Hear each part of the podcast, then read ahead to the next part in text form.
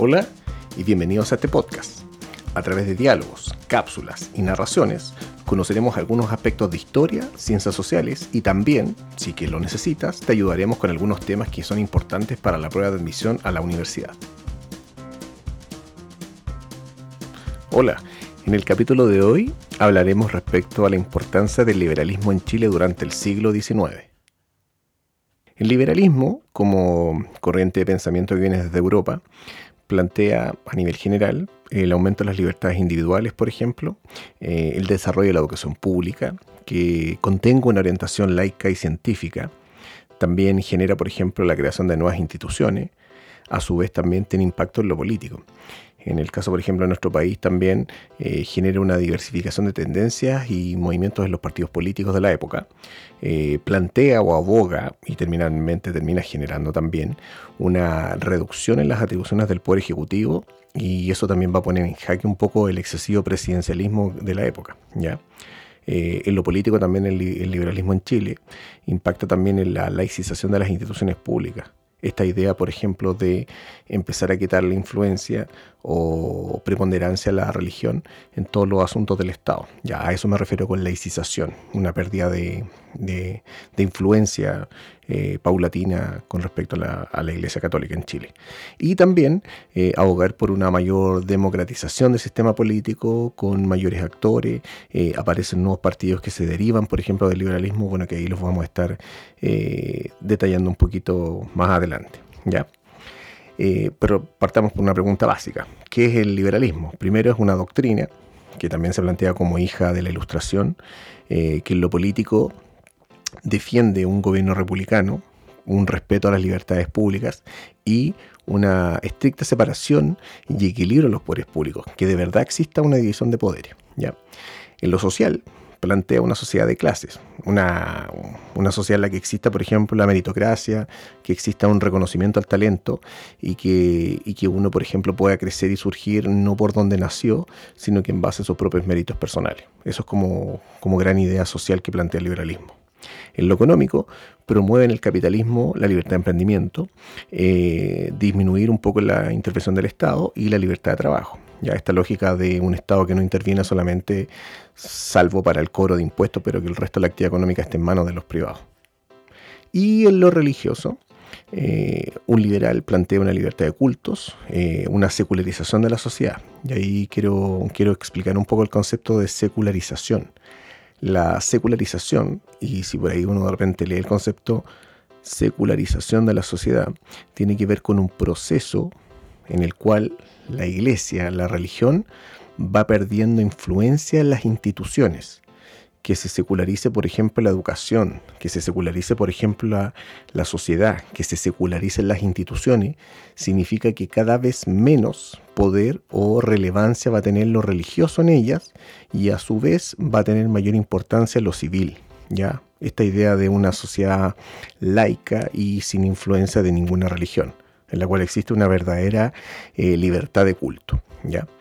En el caso, por ejemplo, de, de Chile, pensando que estamos hablando de historia de Chile del siglo XIX, eh, ¿qué es lo que favorece o qué es lo que favoreció que haya llegado al liberalismo? En primer lugar, una política estatal de, estímulo a la llegada de maestros europeos y latinoamericanos, sobre todo en el gobierno de Manuel Bulnes en la década del 40, eh, viene una cantidad importante de intelectuales, tanto europeos como latinos, que vienen a trabajar a Chile participan en la creación de las primeras escuelas, participan, por ejemplo, en la Universidad de Chile, y estos intelectuales vienen con ideas de corte liberal.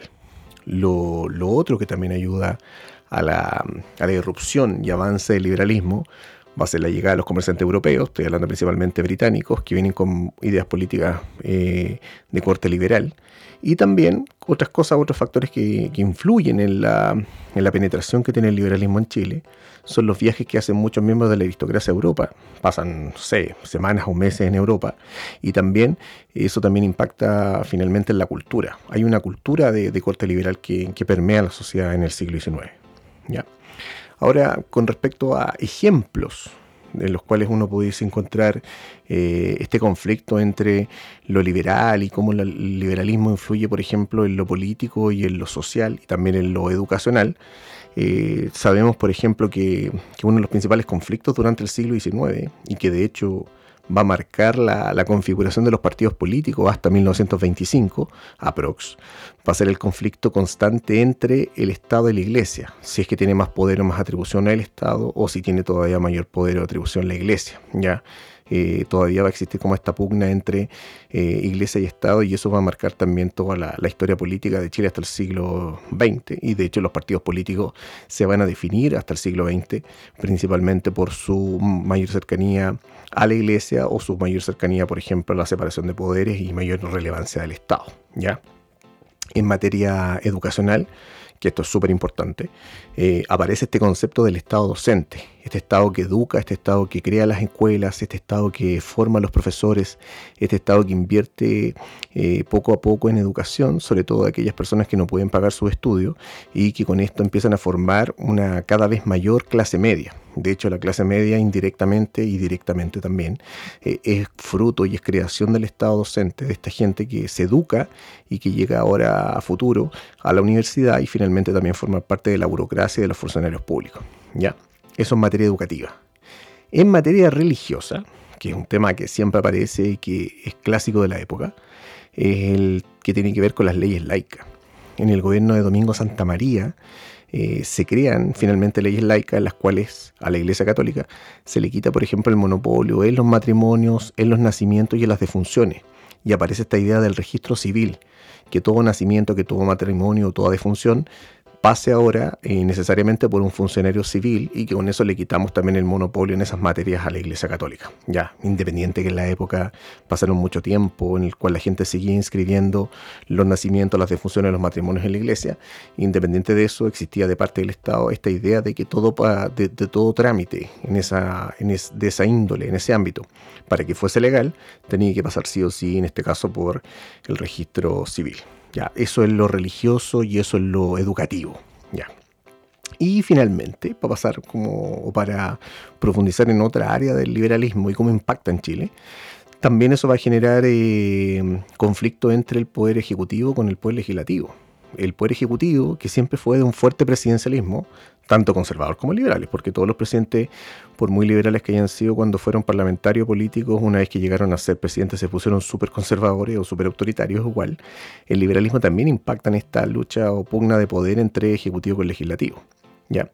En el caso, por ejemplo, de, de los liberales, los políticos estoy hablando, eh, hay esta lucha por aumentar las libertades públicas, que exista mayor espacio de, por ejemplo, de expresión, que se vaya a lo mejor, por ejemplo, masificando el sufragio, etcétera. Y también, por otra parte, eh, se busca también impedir el intervencionismo electoral. En Chile se practicaba abiertamente el intervencionismo electoral y a nivel, por ejemplo, presidencial, eh, que un presidente contase con un funcionario de confianza y que prácticamente dijese públicamente que iba a ser su sucesor, eso en la práctica asegura finalmente su elección para el mandato siguiente. O sea, había una fuerte intervención electoral en el control de la elección, en los votos, por parte del gobierno central. Y de hecho el que tenía el gobierno central finalmente podía arreglar literalmente la próxima elección. ¿ya? Ahora, del punto de vista práctico, más o menos a uno para, tener eh, claro qué es lo que se hace en Chile con respecto a quitarle atribuciones al presidente y traspasárselas al Congreso, se hacen tres grandes reformas a la Constitución. Son muchas más, pero acá quiero destacar perdón, principalmente tres. Una reforma importante que se hace en la Constitución va a ser la reforma de 1871, en la cual se impide la reelección presidencial inmediata. Con esto eh, se acaba esta, esta dinámica de los gobiernos de cinco años que podían volver a gobernar cinco más y teníamos estos gobiernos finalmente de 10 años. ¿ya? En 1871 se acaba esto y en 1871 eh, es el último presidente que se va, eh, que en este caso es José Joaquín Pérez, el último presidente que va a durar 10 años luego de haber tenido una reelección. En Chile, según la constitución del 33, el presidente duraba cinco años, pero tenía derecho a la reelección inmediata. En el 71 eso se acaba. Y ahí con eso también le quitamos atribución al presidente. La, la, segunda reforma importante electoral que se hace, o constitucional que se hace, mejor dicho, es la del 74, en la cual las elecciones, todas las votaciones que se hagan en Chile, se organizarán por juntas, ¿ya? todos los contribuyentes, las personas que pagan más impuestos en cada sector, en cada zona, en cada provincia, eh, ellos van a manejar las votaciones, ellos van a controlar, por ejemplo, los votos. Los votos no van a quedar en manos del gobierno central. ¿Ya? Con esto también se evita, por ejemplo, la adulteración y todos los fraudes electorales que habían con los votos, que siempre pasaban finalmente por el gobierno central. Se acaba eso, sino que ahora van a ser las personas que pagan más impuestos y ellos van a tener el control de las elecciones. Y la última gran reforma que se hace va a ser la reforma de 1883, en la cual se limita, se establece como un piso, como un tope, el derecho de veto que tenía el presidente. Ya el presidente, por ejemplo, antes del año 83 abiertamente podía vetar un montón de leyes y a partir del año 83 se, establece una especie como de piso, como de freno a esta excesiva intervención del presidente vetando leyes. ¿ya? Toda esta grande reforma, la de la fin de la reelección inmediata, la que le quita el control de la elección al gobierno central y la tercera que limita el derecho de veto al Ejecutivo, finalmente lo que hacen es que van eliminando de a poco un gobierno de carácter presidencial y empiezan a transformar a Chile en un gobierno de carácter eh, parlamentario o semiparlamentario. Así despedimos este capítulo y te damos las gracias por escucharnos. Si necesitas información, material o algo para complementar lo que has escuchado acá, puedes visitar el sitio noesfome.wordpress.com o también el sitio pelilos.com que contienen información sobre historia de Chile, historia universal, ciencias sociales y otros temas que son de tu interés. Hasta pronto.